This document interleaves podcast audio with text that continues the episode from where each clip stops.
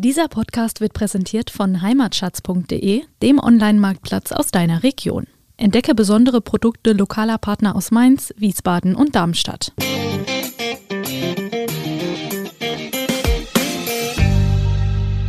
Was danach folgt, René, das weißt du ja, nennt man bei uns eben rausziehen, also das Entfernen der abgeschnittenen Reben und aus den äh, Weinbergen, also aus den Zeilen. Ja, das kann ja nicht da liegen bleiben fällt mir gerade ein, René. Äh, du könntest mir nächstes Jahr eigentlich dabei helfen. Äh, was? Hast du Weinberge? Wie viel denn? Also einen. Also gut, genauer gesagt, eine Rebe im Garten. Oh Mann. Wer hat das nicht schon erlebt? Freunde haben sich überraschend angesagt. Bisschen was zusammen kochen, einen netten Abend machen. Schön. Aber wo kriege ich jetzt auf die Schnelle den richtigen Wein dazu her? Und welcher soll es eigentlich sein? Weiß oder doch besser rot? Was kostet ein guter Wein? Und woran erkenne ich ihn? Fragen über Fragen. Wir erklären unter anderem, staubt trockener Wein? Warum riecht Wein nach Litschi?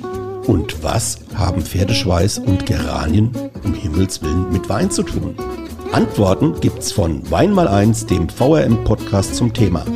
Jede Woche eine neue Folge für Weineinsteiger und alle, die schon immer etwas mehr über Wein, Genuss und allem, was sonst noch so dazugehört, wissen wollten. Am Mikrofon sind René Hart und Tom Elke. Ja, liebe Hörerinnen und Hörer von dem VM-Podcast Wein mal eins. Heute sind wir da und erfüllen einen Wunsch von euch. Wenn ich sage wir, dann ist das der René Hart. Mein Name ist Tom Elke. Den Ihr habt uns nach der ersten Staffel eine ganze Reihe von E-Mails oder auch während der Staffel eine ganze mhm. Reihe von E-Mails geschickt. Und eine E-Mail hatte die Frage beinhaltet, sagt mal Leute, es wäre doch mal spannend, erzählt doch mal was, wie geht das so äh, im Jahr über, was muss der Winzer alles das Jahr über so machen, was, wie ist dem sein Arbeitsablauf, mhm. ja? Und da haben wir jetzt einiges zusammengetragen. Ja, René, was hast du denn mitgebracht? Ja, so einiges. Wir machen es mal so ein bisschen nach den Jahreszeiten. Und ähm, ja, ich wollte dich eigentlich fragen, so ein Winzerleben äh, oder Winzerinnenleben ist ja schon geil, oder? Ähm, den ganzen Tag Traktor fahren, ein bisschen was im Keller machen, ähm, dem Wein ein bisschen beim Werden zusehen, mit Kunden die eine oder andere Probe pischeln, ein bisschen fraternisieren, zwischendurch im Weinberg Sonne tanken. Sieht so das Winzerleben tatsächlich aus? Weit gefehlt. Das Weinjahr ist komplex und vielfältig. Die Winzerinnen und Winzer haben dabei sehr, sehr viele und unterschiedliche Aufgaben. Eins muss man sagen, wenn man, also das, das Winzerleben, ja, es kommt auch so ein bisschen mehr drauf an, ist das ein kleiner Familienbetrieb, ist das ein großes Unternehmen mittlerweile, wo dann der Inhaber, der Betriebsleiter, äh, Kellermeister angestellt hat und so weiter, aber trotzdem, also äh, im Großen wie im Kleinen, wenn man mal auf diese, den Familienwinzer oder die Winzerfamilie guckt, ja, die dann den Betrieb selbst alles noch macht, in den, in die Weinberge, da hat man vielleicht noch ein paar Hilfen, die Winzer haben da schon äh, einiges zu tun. Aber wenn man sie fragt, ja, sagt jeder Winzer, der seinen Beruf liebt, und das machen na, wirklich alle, wir haben den schönsten Beruf der Welt. Ich bin in der Natur, ich sehe, wie mein Produkt, ich kann daran mitwirken, dass ich sehe, wie es wächst, ich ernte es, ich äh, begleite im Keller sein Werden. Also äh, das ist schon so. Allerdings ist es auch harte Arbeit und wir wollen einfach mal erklären, was über das Weinjahr so alles zu tun ist, damit wir, also der René und ich, aber auch ihr, ähm, ab dem Frühling den neuen Jahrgang verkosten können. Genau. Und dann fangen wir mal an. Und zwar fangen wir im Winter an, ähm, weil das Weinjahr da eigentlich wieder beginnt. Da ist die Lese des vergangenen Herbsts im Keller. Es ist Januar, Februar. Viele von euch haben vielleicht schon mal so die dick eingemummelten Menschen in diesen Monaten im Weinberg gesehen. Stichwort Schneidstiefel. Die haben dann also Schneidstiefel, die Winzer werden jetzt schmunzeln, das sind dick wattierte Gummistiefel, äh, die äh, es ermöglichen, dass einem die Zähne nicht erfrieren, weil es ist schon kalt draußen und sowas. Und das Fundament für den neuen Jahrgang wird in diesen Monaten gelegt, denn die alten Triebe, die abgetragen sind, werden jetzt entfernt. Äh, die Rebe hat im Winter alle Reservestoffe aus den Blättern im Holz eingelagert. Holz, das sind die mehrjährigen Teile der Rebe, also der Stamm, bei uns auch Knotze genannt. Die Fruchtrute, also die Triebe, die später mal die neuen Trauben ausbilden sollen, werden jetzt definiert. Der sorgfältige und selektive Rebschnitt ist also sehr wichtig. Früher musste man das noch alles mehr Hand- und Muskelkraft geleistet werden. Dann kamen Luftdruckscheren. Heute nutzen die Winzer innen batteriebetriebene Scheren. Die Akkus werden dabei immer kleiner und am Körper getragen. Also das ist schon. Äh, ja, früher, früher, sind ja mit ewig langen Kabel für die Luftdruck. Ja, ja. Und was für eine Erleichterung. Also beim Schnitt werden also alte, schwache Triebe aus dem Vorjahr entfernt. Eins bis zwei Fruchtruten mit ein bis zwei Augen des Leittriebs, so nennt man den jugendlichen Zustand eines neuen Triebes, in Klammern Knospe vielleicht mal für euch, dass ihr euch das vorstellen könnt, bleiben dann stehen. Und der Schnitt erfolgt dann ca. 1,5 Zentimeter über dem letzten Auge, Schrägstrich Knospe. Die Triebkraft des Stocks, die Laub- und Traubenentwicklung und der Ertrag werden hier schon also ganz früh reguliert und definiert.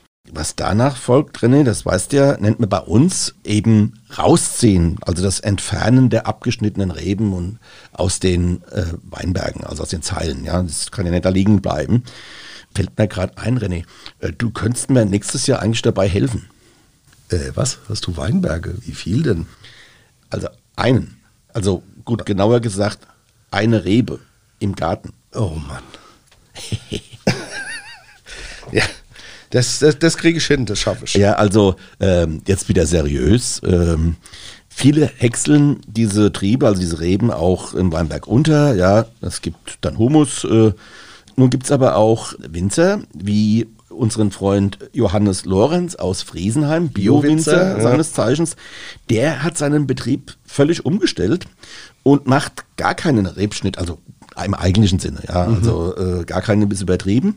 Ähm, und wenn man dann mal einem aufmerksam um die Weinberge so rund um Friesenheim fährt, und dann sieht man deutlich den Unterschied. Also, ja, nicht nur in Friesenheim, also da, wo praktisch noch trockene Hecken stehen, ja. Ich weiß nicht, wie ich es besser sagen ja, soll. Ja gut, es gibt ja nicht, nicht, nur den, den Lorenz, sondern es gibt ja auch noch andere, Viele, die, die das Die machen eben, der, der Spezialausdruck dafür heißt Minimalschnitt. Genau. Ja.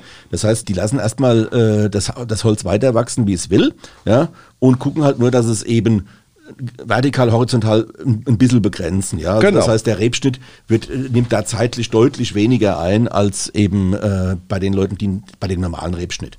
Und die Weinberge, die, die sieht man auch sowohl, also vor allem im Winter sieht man das, ja, also wenn, wenn da jetzt Laub abgefallen ist, mhm. die sind dann so strubbelig. Ja, also während alle anderen schon geschnitten sind. So strubbelig wie du. Ja, genau, wie unsere, wie unser wallendes Haar, ja. Und äh, diese Bogreben dann quasi schon äh, entsprechend äh, geschnitten sind und, mhm. und, äh, und dann stehen die immer noch da äh, äh, und dann denkt man auch, was ist denn hier los, ja. Ähm, aber man gewöhnt sich schon an das Bild, weil es mittlerweile, ich habe es eben schon gesagt, nicht nur der Johannes Lorenz ist, sondern es gibt auch noch mehr, die das machen. Jetzt kommen wir mal zur Philosophie, die dahinter steht. Also er sagt halt einfach, die Reben danken mir meine eigene Faulheit in Anführungszeichen mit kleinen hocharomatischen Beeren, in denen dann viel Geschmack steckt. Mhm. Ja, das heißt also, ist klar, wenn ich dort nur eine Bogrebe habe, äh, wo dann eben die Triebe rauskommen, äh, wo dann eben dann runtergeschnitten wird auf zwei Augen, haben wir ja gesagt, oder mhm. ein Auge sogar, dann treibt es da überall aus. Und dann habe ich viele Trauben, aber die haben dann, die Kraft der Rebe muss dann halt sich eben aufteilen und dann sind dann auch die Beeren nicht so groß. Darum geht es. Und als er vor Jahren umgestellt hat, haben dann viele seiner Kollegen und Kolleginnen so ein bisschen verwirrt reagiert und haben quasi einen Kopfstand gemacht. Ja. Mhm. Und finde ich, wie der Johannes äh, ist und seine Schwester ist Designerin, hat er daraus äh, schon damals einen Wein gezaubert, den er als Weißwein Cuvée Kopfstand bezeichnet hat und das hat damit hat er super Zuspruch gehabt mhm. und der, der hat ja auch noch jede Menge andere interessante Weinideen, also wie er seine Weine bezeichnet. Wir hatten unlängst diesen Rosé von ihm. Lockdown-Stoff. Lockdown-Stoff, ja, also Lockstoff, dann zwischendrin das Down nochmal groß durchgestrichen. und durchgestrichen, also ja, genau. super Ideen. Ja. ja, sie sind immer pfiffig. Ja. Äh, Horizontalanbau äh, äh, auch Guyot genannt, nach dem Südfranzosen Jules Guyot. Das war äh, ein Physiker, glaube ich, aus Südfrankreich im 19. Jahrhundert. Bei uns in den Rebanlagen sicherlich der bekannteste, auch in Italien und Frankreich. In Anlagen in Steilhängen oder Einzelstockerziehung, zum Beispiel an der Mosel, sieht das natürlich ganz anders aus. Das nennt man dann Ganzbogenerziehung. Dabei hängen die Trauben dicht am Boden und bekommen so viel Wärme ab das ist so ein bisschen die Idee. Und wer schon mal in Südtirol war und die Reberziehung dort sieht, äh, hat sich vielleicht ein bisschen gewundert. Dort nennt man das Pergola. Die Reben äh, werden dort an laubenartigen Holzgestellen wachsen lassen. Vorteil davon, die beschatten sich selbst. Nachteil, zu viele Trauben am Stock, das sind dann oftmals riesen ja. Trauben, die da äh, runterhängen. Wobei die machen das natürlich jetzt auch nicht mehr so. Da wird auch selektioniert bei den top ja, aber, aber, man hat diese Bilder schon. Also mhm. wenn, man, wenn, man da, wenn man schon mal vielleicht, wenn man nicht selbst in Südtirol war, aber mhm. mal so eine im Fernsehen mal eine Dokumentation gesehen mhm. oder in der Zeitschrift mal von diesen riesengroßen Traubenhenkeln, wie man bei uns sagt. Ja. ja. Ich wollte noch was ganz kurz sagen. Also bei uns nennt man das ja Zuge der Drahtrahmenanbau. Ja, ja äh, mit den Weinbergsfehlen mhm. und den Drähten, die da gespannt sind. Da hat auch der Georg Scheu ganz, ganz viel äh, dazu geleistet, mhm. äh, hat da Pionierarbeit geleistet, damit eben die Weinberge, wie sie, heute, wie sie so, dass sie heute so aussehen, wie wir sie kennen, also hier in Rheinhessen, auch in anderen Anbaugebieten kennen, mit eben den Pfählen, die dann mit Draht abgespannt sind und einen Anker haben. Ja, das geht auch mit auf den Georg Scheu zurück. Das ist praktisch die Weiterentwicklung ja. des, des Herrn Guyot genau. sozusagen, genau. dass man das optimiert hat. Ja, und da sind wir ganz stolz drauf, weil der Herr Scheu, wie gesagt, als ein Allzeit gewirkt hat, hat nicht nur Weinreben gezüchtet, sondern er hat den Winzern auch, äh, auch in diesem Bereich geholfen, weil damals äh, äh in den ähm, 20er, 30er Jahren, äh, da war das halt schon ein bisschen schwierig alles, oder 40er Jahren ein bisschen schwierig. Und der Scheu hat dann eben da einiges zu getan. Äh, kommen wir jetzt mal vom Winter in den Frühling. Da hast du ja schon gesagt, äh, Drahterziehung. Ja da im Frühling ist dann Drahtarbeit angesagt. Das heißt also, man guckt halt, wo sind die Drähte, irgendwo fallen die mal runter, wenn, man beispielsweise ein Vollernter durchgefahren ist. Der ist zwar schon sehr schonend, aber es kann halt auch mal sein, dass dann mal ein, ein Draht eben runterspringt oder so. Dass halt einfach auch mal Materialermüdung da ist. Was auch immer, äh, so ein Draht, der geht auch mal kaputt oder der kann dann auch irgendwann mal Rost ansetzen, dann wird das rausgeholt. Ja, also äh, das macht man dann im Frühjahr. Und äh, was ich auch noch die werden ja auch teilweise dann in den Etagen ab- und aufgehängt. Ja. Äh, das heißt, im Frühjahr hängt man ab, damit man praktisch das alte Holz rausschneiden ja. kann. Ähm, und ähm, später im Jahr, da kommen wir noch dazu, wenn ja. die dann richtig austreibt, wird es dann halt auch wieder nach oben gehängt, dass die Rebe fixiert ist. Genau. So, und da, wie gesagt, da kann auch mal was kaputt gehen und äh, dann alte kaputte Stickel, also Stickel sagt man hier in Rheinhessen, äh, das sind äh, Weinbergspfähle. Weinbergspfähle. Ja, die sind auch mittlerweile durchaus aus Metall, also mhm. so verzinkt, ja, damit mhm. sie eben nicht rosten.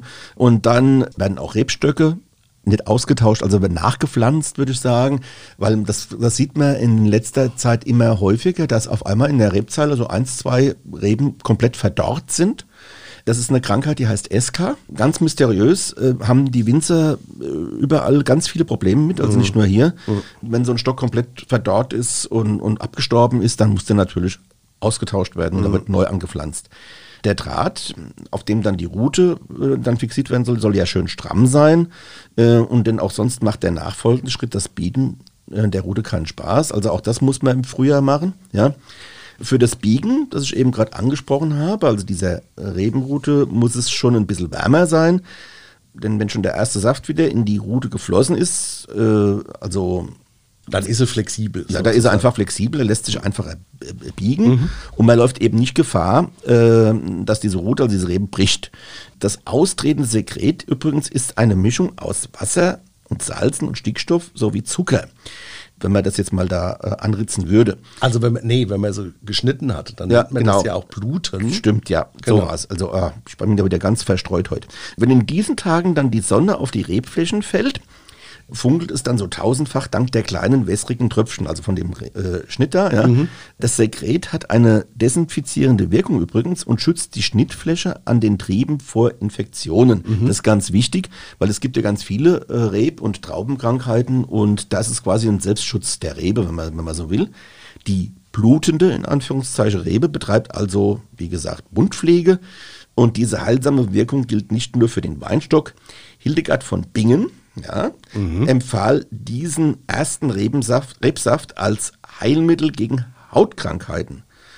Allerdings, wenn man das dann weiter verfolgt hätte, ja, und gesagt hätte, okay, wir nehmen die Reben jetzt her als Wundheilmittel, wäre es schon irgendwie doof, weil dann hätte man dann am Ende ja kein Wein mehr.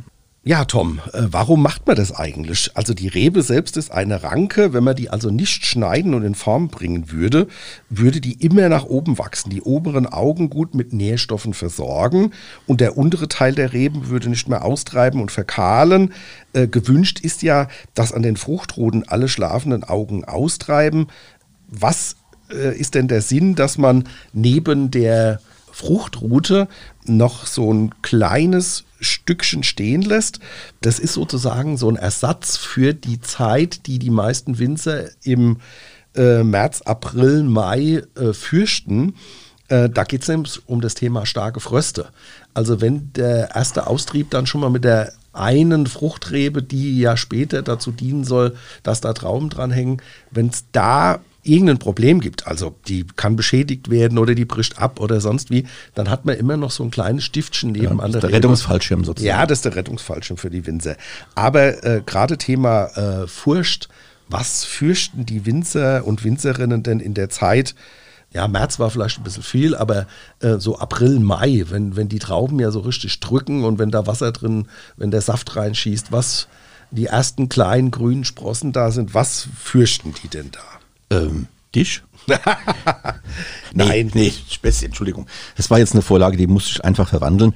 Nein, äh, den Frost natürlich. Äh, und liebe Hörerinnen und Hörer, egal wo ihr jetzt auch immer seid, von wo ihr aus ihr uns zuhört, es ist einfach so, wir haben Wetterkapriolen, dass wir auch gerade in den letzten Jahren, wir haben eigentlich sehr warme Durchschnittstemperaturen, aber trotzdem ist es so, dass dann im April und im Mai sogar, im letzten Jahr war es, glaube ich, so der Fall gewesen, oder im vorletzten Jahr. Da komme ich noch dazu. Ja, gab es dann, ja, äh, auf einmal gibt es dann in dieser Jahreszeit, wo wir früher eigentlich die frostfreie Zeit hatten, mm. Kommt dann immer noch mal ein Frost auf einmal. Und das ist ganz, ganz, ganz, ganz gefährlich. Äh, denn im April, Mai, der René hat es schon gesagt, zeigen sich so die ersten Triebe, das geht alles raus und die ersten Ansätze, Ansätze der Fruchtstände, die nennt man Geschein mhm. äh, im Fach mit dem Fachausdruck. Und die sind sehr, sehr, sehr empfindlich.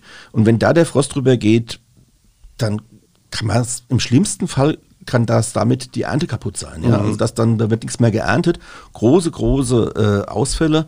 Äh, und äh, das ist für die Winzer natürlich äh, eine Katastrophe. Äh, gerade äh, in Weinbergen, die so in Senken oder Tälern liegen, ist das eine große Gefahr, weil wir wissen ja, die Kälte senkt sich immer so auf den tiefsten Punkt. Ja, und äh, einige äh, kennen vielleicht auch die Bilder aus dem Burgund, wo man mit so tausenden kleinen Feuertöpfen versucht, die Anlagen in Frostnächten zu schützen. Und jetzt muss ich mal sagen, daran kann ich mich auch noch dunkel aus meiner Kindheit erinnern. Natürlich habe ich damals nicht in Burgund gelebt, sondern auch in Oppenheimer Unterfeld war das übrigens äh, äh, da Usus.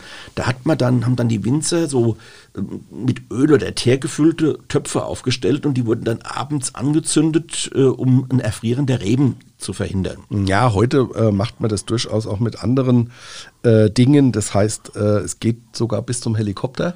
Richtig. Dass Helikopter genau durch die Luftverwirbelung einfach die Kälte vertrieben wird. Ja, aber jetzt nochmal zurück. Also erst mit den, mit den äh, Eisheiligen Mitte Mai, Karl Sophie. Genau, äh, heißt bei uns auch die Karl Sophie. Also Sophia von Rom. Erst danach ist die Gefahr gebannt. Wie heißen denn die Eisheiligen? Weißt du noch? Äh, Natürlich. Ja. Pankratius, Servatius und Bonifatius. Ja, prima. Äh, volle Punktzahl. Also, ja. was wird da noch getan? Also Bodenbearbeitung auf jeden Fall im Frühjahr Humus, leider auch immer noch das leidige Thema Glyphosatausbringung und Beikräuter zu unterdrücken. Da werden mich jetzt wahrscheinlich einige Winzer hier steinigen, werden sagen, wir brauchen das.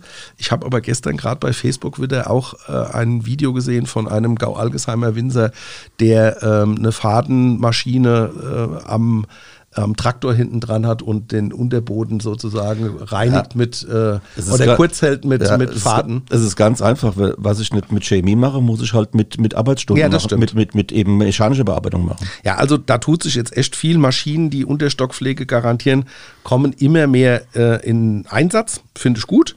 Gegen Pilzkrankheiten, also Mehltau, äh, insbesondere wird April, Mai auch Pflanzenschutz gespritzt. Zeitgleich, wenn die Triebe etwas ja, so etwa handlang sind, erfolgt das Ausbrechen. Das heißt, dass der Winzer und die Winzerinnen Doppeltriebe entfernen, denn eine Knospe pro Trieb ist optimal. Die gucken dann also schon, was man wegnehmen kann. Es findet dann kein Wettbewerb um Nährstoffe statt und die Laubwand ist luftiger, ähm, was wiederum wegen weniger Pilzkrankheiten bedeutet. Unterhalb des ersten Drahtes wird alles entfernt. Also alles, was am Stock oder am Stamm in dem Fall hängt oder austreibt, ähm, soll frei bleiben, denn diese Wildtriebe würden, das kennt man ja auch von den Obstbäumen, da muss man es ja auch wegnehmen, diese Wildtriebe würden Kraft und Nährstoffe nehmen. Da geht es also ganz klar um Qualität vor Quantität. Ja, äh, ähm, sicherlich. Und Ende April muss man ganz einfach sagen, da erfolgt eben auch der Schutz der, der Weinbergsanlagen und der, der Rebanlagen vor äh, tierischen Schädlingen, Gefahren, wie auch mhm. immer. Weil auch die sind natürlich eine Gefahr für die Reben, besonders die zwei Generationen des Traubenwicklers können ein großes Problem sein. Also, beziehungsweise, man muss sagen, die Raupen dieses Schmetterlings, mhm. ja, der Heu, und der Sauerwurm. Mhm. Der erste greift den Ertrag vor der Rebblüte an. Ja. Der letztere kann so eine Sauerfäule bewirken und die, dadurch die Qualität der Beeren äh, der, am, am, an der Rebe vernichten. Neben den Insektiziden, die da eingesetzt werden und Bakterien werden zur Bekämpfung, und das finde ich auch gut, das ist nämlich eine sehr, sehr intelligente Lösung, mhm. allerdings auch sehr arbeitsintensiv, äh, werden auch Pheromone also Sexuallockstoffe, eingesetzt. Ähm, und so kann eben der Befall verhindert werden.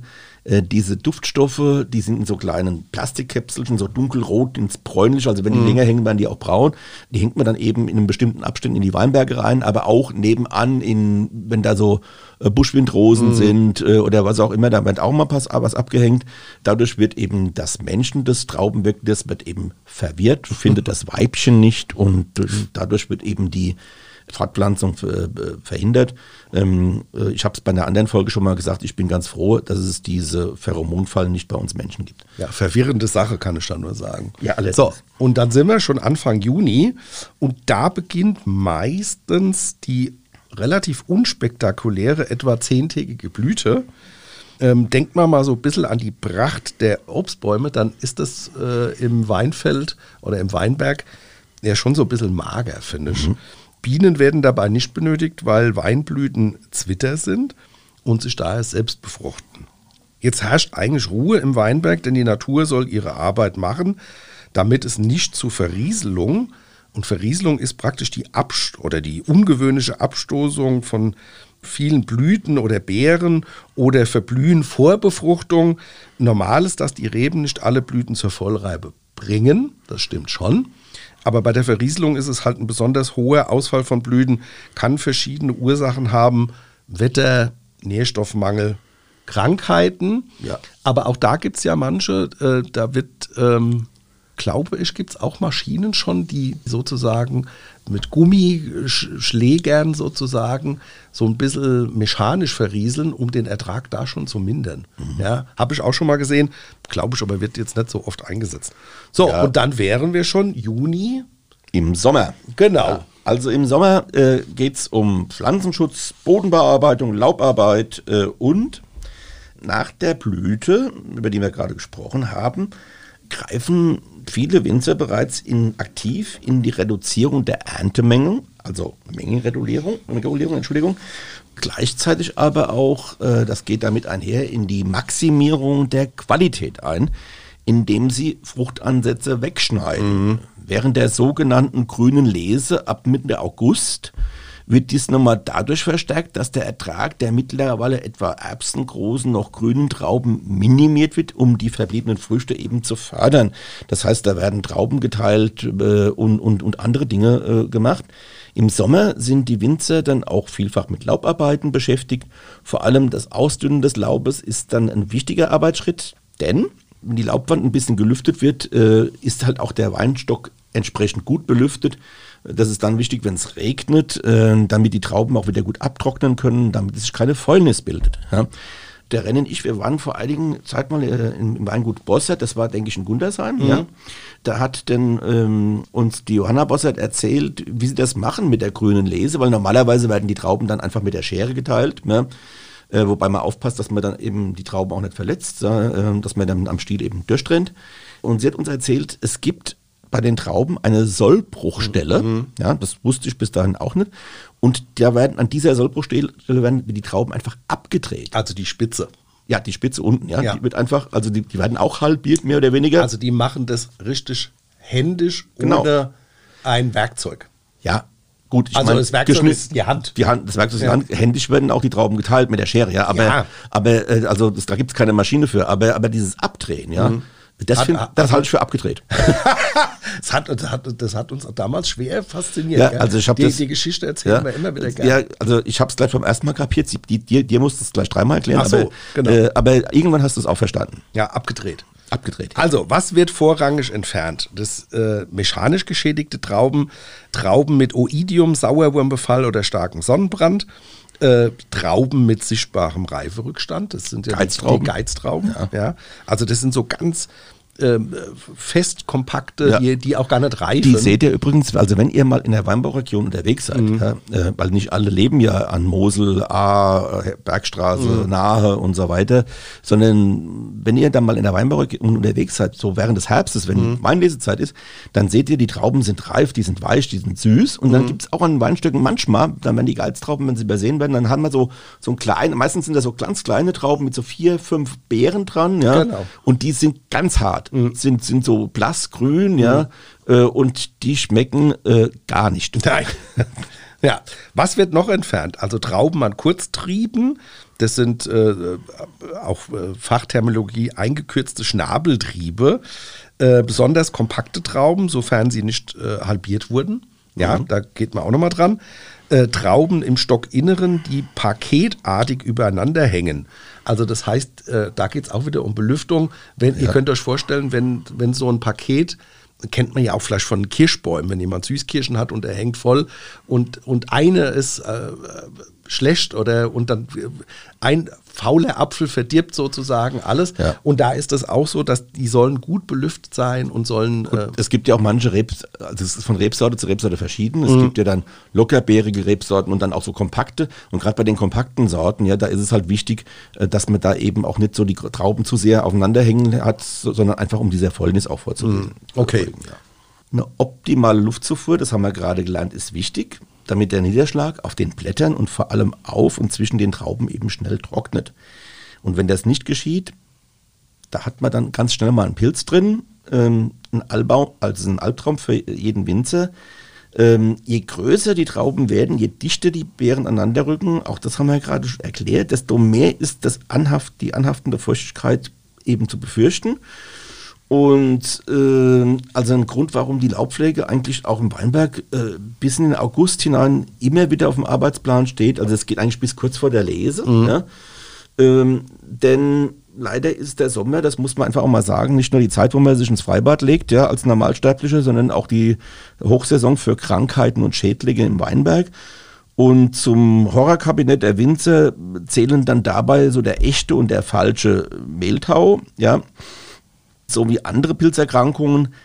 Wenn die Reben davon erstmal befallen sind, muss also unbedingt reagiert werden, um den Jahrgang eben, um die Ernte in dem Weinberg, wo das eben der Fall ist, nicht zu gefährden.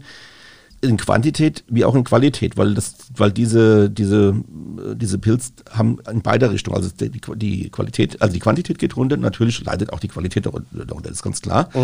Und in solchen Situationen kommen dann bei den ökologisch wirtschafteten Winzern kommen dann Kupfer zum Einsatz, beispielsweise Schwefel, Kräuterpräparate. Äh, Ja, bei Schwe Schwefel natürlich ähm, Kräuter und Schwefel, äh, nee, Kupfer und Schwefel.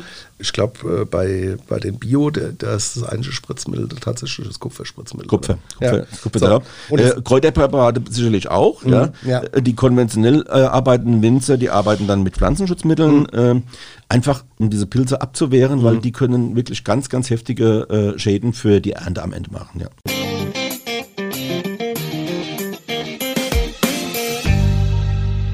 Hier ist sie wieder, wie in jeder Woche, unsere Weinentdeckung für euch. Das ist ja der Weinsinn! Tom, heute, heute sind wir mit unserem Weinsinn an der Nahe. 220er Ausrufezeichen Snack White Riesling und Sauvignon Weingut Dr. Gens Guldenthal. Und du, äh, ist dir schon mal aufgefallen, weil Ausrufezeichen Snack Ja, das ist genau, äh, also quasi von links nach rechts gelesen, also oder, oder umgekehrt, also auf den Kopf gestellt alles. Genau. Es beginnt mit dem Satz Schlusszeichen, dann mit dem letzten Buchstaben, weil Snack, äh, äh, also andersrum gedreht, heißt Gans und das Genau. ist quasi, äh, da repräsentiert das Weingut. Ja, bleiben wir auch mal beim Weingut. Die Familie Gens kultiviert mittlerweile in dritter und vierter Generation Wein an der Nahe. Susanne, Viktoria, Hubert und Konstantin leben ihren Wein. Das spürt und schmeckt man und ist sicherlich Teil auch ihres Erfolgs. Äh, Bei aller Hingabe gehört natürlich auch ein bisschen Fachwissen und Erfahrung zu einem guten Wein. Der Konstantin, wir hatten ihn schon mal, war ja auch, der- oder willst du sagen? Ja, der ist Mitglied der Weinelf, also der, der deutschen Winzer Fußballnationalmannschaft, ja. Genau. Und Da haben wir ihn mal kennengelernt. Da haben wir ihn kennengelernt, Und ja. äh, mit ihm auch äh, einiges äh, gerissen sozusagen. Ist Bachelor für Weinbau und Önologie und absolviert gerade sein Masterstudium in Geisenheim und Wien. Sein Papa Hubert ist promovierter Önologe, deswegen Dr. Gens. Der Konstantin wurde während des Studiums schon zu vielen Ideen inspiriert. Und die Etiketten der Linie Snack erinnern so uns ein bisschen an diese Roy Lichtenstein-Nummer, so ein bisschen Pop-Art, Pop-Art. ja, gell? ja. Also ist es für junge Leute. also total schrill, ja. Ja. Also auch so in lila-weiß gehalten, ja. Also das ist so von der Gestaltung, von der Farbgestaltung, aber auch von der optischen Gestaltung Mhm. her. Also da, da, das ist ein Hingucker. Ja, er, und er hat ja auch gesagt, er will da unkomplizierte ähm, äh, Weine äh, machen und das ist auch sicherlich fürs junge Zielpublikum gedacht. Der Snack White wurde von allen Studierenden der Uni für Bodenkultur in Österreich zum BOKU, also Bodenkulturwein des Jahres gekürt. Der von einer hochkarätigen Jury gewählte Wein präsentiert sich nun ein Jahr lang bei offiziellen Anlässen und Veranstaltungen. Und aus seiner Reihe gibt es jetzt noch den Snack Rosé und den Snack Seco. Vielleicht noch so ganz kurz, die Familie bietet neben den regulären Hoffesten auch Landrover-Touren und Weinwanderungen. Und ganz neu ist auch Thema Wohnmobilstellplätze. Das ist auch in der Gegend halt wunderbar, weil da ist die Nahe auch sehr schön, das muss man sagen. Ja. Wobei ich sagen muss, was mich persönlich überrascht, Mhm. ist sind zwei Dinge. Erstens, dass es in Österreich eine Universität für Bodenkultur gibt. Mhm. Und zweitens, dass es äh, einen Bodenkulturwein des Jahres gibt. Das wusste ich auch noch nicht. Ja, die Ösis halt wieder, gell? eben. Äh, Aller aber, weiter. aber es ist eine gute Adresse. Lass uns mal ein bisschen was in, in, in die Nase und in den Mund nehmen. Viel Spaß. Ist wieder trock- trockene Luft. Trockene Luft hier. Ja. Schöner Zeschwein, oder? Ja, absolut. Und äh, auch da muss man sagen, das ist ja eine Cuvée aus Riesling und Sauvignon Ja. Blanc.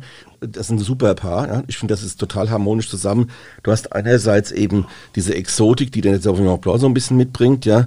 Und dann aber auch so ein bisschen das Gradlinige des Rieslings. Also ich finde, die Säure ist, der, die bringt der Riesling auch mit in diese Cuvée rein. Es ist ein wunderbarer Wein, der so schlotzig ist, ja. Also den, den auch gerade für den Sommer, wenn du den schön gekühlt auf die Terrasse bringst ins Glas. Und ich glaube auch, dass er bei den Leuten gut ankommt, für die er, glaube ich, auch gemacht ist, nämlich bei den jungen Leuten. Ja, ja, das ist äh, die, dieses auffallende Aroma vom Sauvignon äh, gepaart mit der Säure, äh, das gibt einfach Spaß. Und auch im Food Pairing zu leichten, frischen Gerichten, perfekte Begleiter. Easy Drinking statt Easy Listening, also unkomplizierter Weingenuss, sagt äh, Konstantin Gens, ohne Konventionen. So wie wir das mögen. Ja, sehr gut. Noch die Daten. Wir haben 14,9 Gramm Restzucker, 6,5 Gramm Säure, 12 Volumenprozent Alkohol, Preis 7,90 Euro. Sensationell. Sensationell. Und äh, wie gesagt, äh, der geht ja gut auch an der Uni in Wien. Und äh, da sollte man unbedingt jetzt gucken, wenn der Wein einem interessiert, obwohl der Konstantin hat da bestimmt auch eine gewisse Menge von gemacht. Aber das Ding dreht sich und ist Pop Art Made an der Nahe. Ja, kann man genauso sagen.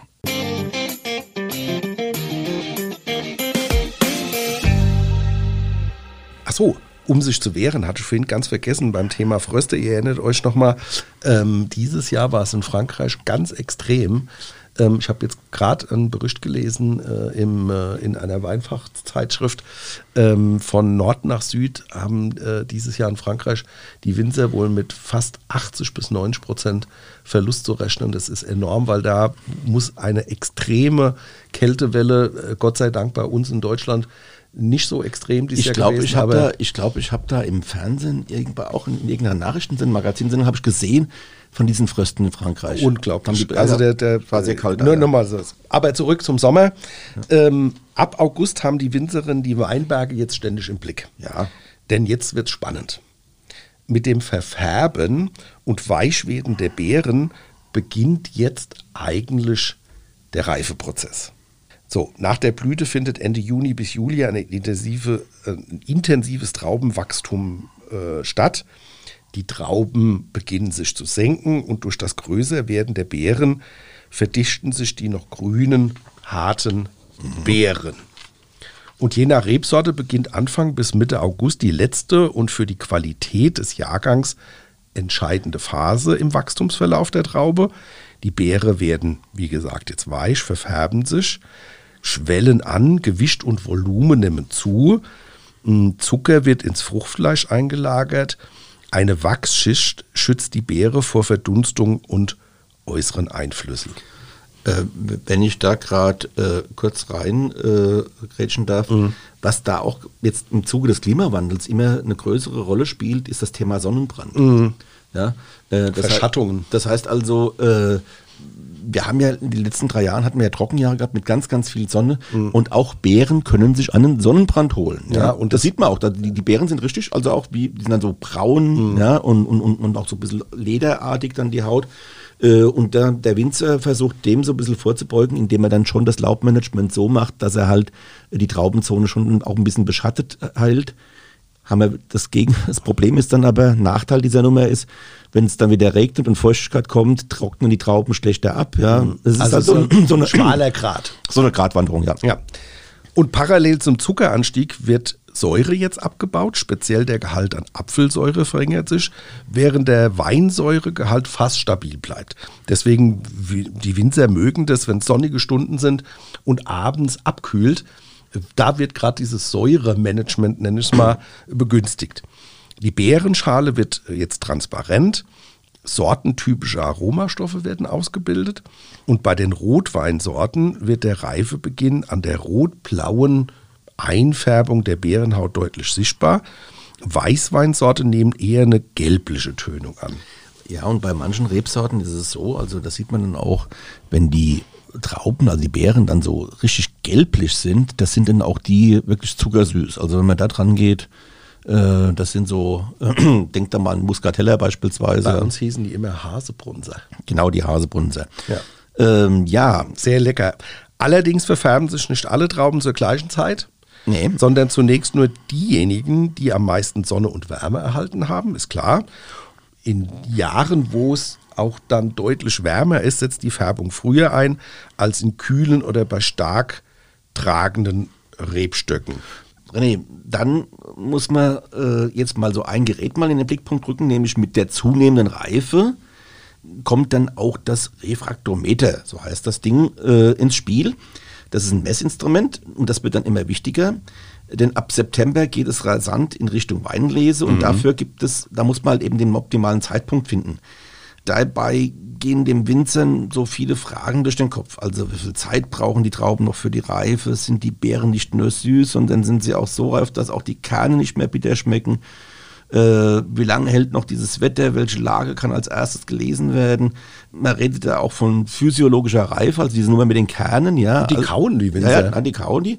Und die Kerne, äh, also die, wenn die schwarz sind, das ist dann im Prinzip so ein Ja, braun. Braun, ja. Wenn die braun sind, ist dann so, äh, ist ein Anzeichen, ein, ein visuelles Anzeichen für eine physiologische Reife. Muss nicht so sein, ja. Äh, aber die Winzer, also alle Top-Winzer, aber auch wirklich, es ist mittlerweile Usus, Refraktometer sagt ja nur was über die Öchsle-Grad, also über die Dichte des Mostes, ja. Und daraus lassen sich eben die Zuckeranteile hochrechnen. Das ja. ist ein Parameter. ist nur ein Parameter früher. Also in früheren Jahren war Öxle alles. Ja, also wenn die Winzer, ah, ich habe 90 Grad Öxle, also spä Spätlesen, so Ja. auslesen, Ja. äh, ab 100 dann, äh, dann waren die total glücklich. Ja. Aber das hat ja im Prinzip unterm Strich dann nur was über die Süße des Mostes äh, äh, gesagt, nicht über die Qualität. Ja, Ja, und ich habe, ich grätsch mal gerade noch Ja. rein, ich habe äh, vor kurzem auch noch einen schönen Bericht gesehen von äh, irgendeinem Österreicher, der in, in, äh, äh, in, in Spanien ein Weingut gemacht hat und da auch ähm, ähm, als Gärtnermeister mhm. die Weinberge anders angelegt hat als die Franzosen. Und die Franzosen haben echt Probleme dort unten auch äh, mit Trockenheit. Und er hat es ein bisschen anders mit Bodenbearbeitung, Bodenbeschattung und, und keine mechanische große Bearbeitung mehr und hat da ganz tolle Böden, die auch sehr viel Wasser speichern können. Mhm. Und äh, bei ihm war das auch so, dass er die Trauben probiert hat und die Kerne probiert und hat gesagt, wenn die nach Kaffee schmecken, dann weiß ich, ist der Cabernet reif. Ja, also heutzutage ist es einfach so, äh, äh, Refraktometer, Mostwaage, also äh, Öchselgrade, äh, ja, ja, ist ein, ist ein Parameter, aber nach wie vor, einige Winzer, die ich kenne, nutzen das gar nicht mehr. Die verlassen sich nur auf den eigenen Geschmack. Die mhm. haben auch einen Blick und ein Gespür für ihre mhm. Trauben, ja. Mhm. Also man meint, die schlafen da auf den Weinbergsfehlen, ja. Also auf jeden Fall ist es so. Nein, die sagen, die, die nehmen den, die Beeren in den Mund, kauen die, äh, gucken sich die Kerne an, zerbeißen die auch, wenn es sein muss und äh, sagen dann, okay, jetzt ist es soweit. Ja, das kann ich aber gut nachvollziehen. Ich bin ja äh, passionierter Schrebergartenbesitzer äh, seit oh, fast 30 Jahren und habe da auch sehr viele Obst- und äh, Frucht, äh, also Äpfel, Birnen, mhm. Äh, Quetschen, Aprikosen und und und. Und ich glaube auch, wenn man da regelmäßig da ist und so ein Garten will ja jeden Tag seinen Herrn sehen, ähm, dass man das dem Obst tatsächlich auch ansehen oder der Frucht ansehen kann, wenn so der optimale Zeitpunkt ist. Das weißt du da auch die Pflaumenkerne und die Kirsch? Nein, das mache ich natürlich nicht. Du weißt, wegen äh, eben genau wegen der Blausäure. Aber ähm, ich beiß natürlich in den einen oder anderen Apfel und auch da ist es so, dass wenn du zu früh dran bist, dass die Kerne noch nicht durchgereift sind und weiß sind. Und mhm. wenn du dann reinbeißt und die färben sich oder sind schon dunkelbraun, dann weißt du, Jetzt ist eigentlich schon ein Reifegrad gegeben, mhm. aber auch da kann man oftmals noch ein bisschen zuwarten, weil die Aromatik im Apfel ja. zum Beispiel auch nochmal steigt. So. Ja, also zurück zum Weinbau und zu den Winzern. Wollte ich gerade sagen, apropos schlafende Winzer, wir haben was ganz äh, schlafen im Weinberg, hast du ja gerade gesagt, ja. Winzer, wir haben was vergessen. Äh, Wingertschütz. Ja, mal langsam. Äh, da wollte ich jetzt ja ganz langsam, aber sicher hinkommen. Ach, da ja. wolltest du dich vortasten. Schnell, rasch, ich muss jetzt mal beim René wieder Schiller anwenden und Schiller zitieren. Rasch ist die Jugend mit dem Wort. aber ja. vorhin war ich noch über 70 und jetzt bin ich rasch. Ja, ich drehe mir das schon hin, wie ich es brauche. Ja, also, man muss einfach nochmal diese reife Feststellung oder der Lesezeitpunkt, wann lese ich meinen meinen Wein und wann lese ich welche Rebsorte. Da gibt es ja einen, eigentlich mehr einen kompletten Leseplan bei den Winzern, die wissen ganz genau, das mache ich dann, das mache ich dann. Und vielleicht äh, im Detail, früher war es ja so, dass die Top-Qualitäten, also die Lagen, Rieslinge oder so, ja, die wurden immer zum Schluss gelesen. Heute hat sich das ein bisschen umgekehrt. Jetzt ist der Klimawandel wieder dran. Klimawandel. Klimawandel. Klimawindel ja, ja. ist auch ein schöner Versprechen. Klimawindel, ja. Lassen wir die Windel mal ruhen. Nehmen wir den Wandel. Ähm, ja, also ähm, da ist es einfach so, dass äh, die Trauben halt eben früher reifen. Auch dann in der Regel in trockenen Jahren, wie wir sie also jetzt in sonnenreichen Jahren, die letzten drei Jahre hatten, auch mehr Zucker einlagern und damit der Zuckergehalt nicht zu viel wird in der Traube, weil die dann sehr viel Alkohol aufbaut und weil man dann ein Alkoholproblem hat, ist es so, dass viele Winzer jetzt es genau umgekehrt machen, dass sie ihre Top-Qualitäten gleich am Anfang lesen. Ja. Aber das nur als kleiner Einschub. In früheren Zeiten, äh, als ich Kind war ähm, und dann auch in der Lese war als Jugendlicher, da war ein Mann sehr wichtig. Gut, es waren dann in der Gemarkung natürlich mehrere Männer, aber ein Mann war da sehr wichtig. Ein, ein Job war im Herbst sehr wichtig, das war der Wingertschütz, der Weinbergsschütze. Der hatte eine Pistole da wurden dann so, wie nennt man das, Geschosse aufgesteckt, also so kleine Raketchen, ja. Das waren, die haben dann so geheult oder geknallt, geböllert, ja, was auch immer. Und die hat er dann abgefeuert, um die Stare zu vertreiben. Weil Stare, also der Vogel Star, ist ja ähm, sicherlich ganz nett anzuschauen, aber die Winzer mögen den gar nicht so sehr, weil diese Starren treten ja nicht nur einzeln auf, ja, sondern in Schwärmen und die fallen dann in so einen Weinberg ein und fressen dann schon mal äh, so Reiche weg. Ratzeputz, äh, äh dann was weg. Mhm. Und dass das nicht passiert, ist dann auch der, der Winzer eben da. Problem gibt's auch mit Wildschweinen mhm. und Rehen, aber, aber da sage ich jetzt mal, äh, das ist marginal, es ist vor allen Dingen die Stare, die da halt einen großen Schaden anrichten die werden eben mit Pistolenschützen, äh, also das war früher so, dass, dass der Wingerschütz mit der Pistole geschossen hat. Es gibt heute vereinzelt auch noch welche, ist aber sehr äh, zurückgegangen. Ähm, ja, ist auch einfach nervend. Ja, also das muss man ja langsam, sagen. aber es ist, äh, das, das, das, Geballere, Also, das die- Geballere geht weiter. Ja. Man hat ja heute diese. äh, Also nicht der Wingertschütz ist Nerven, sondern heute diese Gasschussanlagen, Ja, genau. die sind Nerven. Der, Winger, der Wingertschütz, der hat immer nur dann geschossen, wenn er Wenn was- gesehen hat, Mhm. oh, da ist jetzt ein, da, da kommen sie wieder oder da setzen sie sich gerade rein, haben, hat er geballert, dann sind die wieder aufgestoben, sind weggeflogen. Mhm. Aber äh, heute hat man eben diese äh, Gas, mit Gasflaschen betriebenen Schussanlagen, ja, die zünden dann automatisch so alle paar, keine Ahnung, wie die da eingestellt sind, alle zehn Minuten, alle drei Minuten, weiß der Geier. Und da muss man sagen, das ist das Geballere, das kann schon, gerade wenn es in, in der Nähe von Wohngebieten ist, kann schon nervig werden, weil nämlich da ist es so, und das ist so, so Stereotyp, ja. Also die sind ja mit einer Taktung eingestellt, ja. Und dann ballert das immer, ob da jetzt Stare da sind oder nicht, ja. Und da muss ich sagen, finde ich die humane äh, äh, Lösung besser, dass also ein Mensch da ist, der eben das macht. Aber man muss auch sagen, früher war das so ein Job, den haben die Rentner immer ganz gerne gemacht. Aber sowas kostet ja auch Geld, ja. Weinbergshut. Es gab zwischenzeitlich auch mal eine Phase, da wurde die Weinbergshut überhaupt komplett eingestellt, weil dann mal gesagt hat, okay, wenn die Stare da reingehen, dann habe ich so natürliche Selektion, äh, äh, Ertragsreduzierung. Aber das hat dann auch nicht so funktioniert. Mittlerweile sehe ich wieder Wingertschützen. Ich sehe auch, äh, auch wieder die Anlagen, die aufgebaut werden. Das hat uns nicht losgelassen. In Flohnheim, das ist also mitten in Rheinhessen, habe ich im letzten Jahr auch Elektrozäune gesehen, die sollen vor allem Wildschweine eben abhalten. Ich glaube, das ist auch da so ein bisschen auf dem äh, Hiffelpfad. Ja. Und da ist ja auch so ein bisschen Waldgebiet dabei. Mhm. Und da stehen die natürlich drin. Und äh, auch Wildschweine mögen natürlich reife Trauben. Ja. Ähm, und um da so die Anlage zu schützen, gehen da einige schon hin und machen auch so Wild, äh, Ja. äh, Wildelektrozäune dran Ja, und sowas. Ja. ja. Ob das die Sau abhält, weiß ich nicht, äh, wenn es so verführerisch riecht, aber muss mal gucken. Aber, äh, Tom, wir sind äh, am Ende der, der ersten äh, Ausgabe von, äh, von dem Winzerjahr sozusagen. Und ich wollte noch mal kurz sagen, was wir gemacht haben. Also wir haben gesagt, das Winzerjahr beginnt eigentlich nach der letzten Ernte im Januar, Februar. Da geht es los, dass man in den Weinbergen die alten Triebe entfernt, dass man Schäden ausbessert. Äh, Dann geht es weiter im April mit dem, mit dem Austrieb so langsam. Es wird gebogen, es wird geschnitten, äh, es wird Laubarbeit betrieben und dann, ähm, umso näher wir, Pflanzenschutz wird betrieben, umso näher wir dem Herbst kommen, umso eher ist so eine kontrollierte Beobachtung wichtig.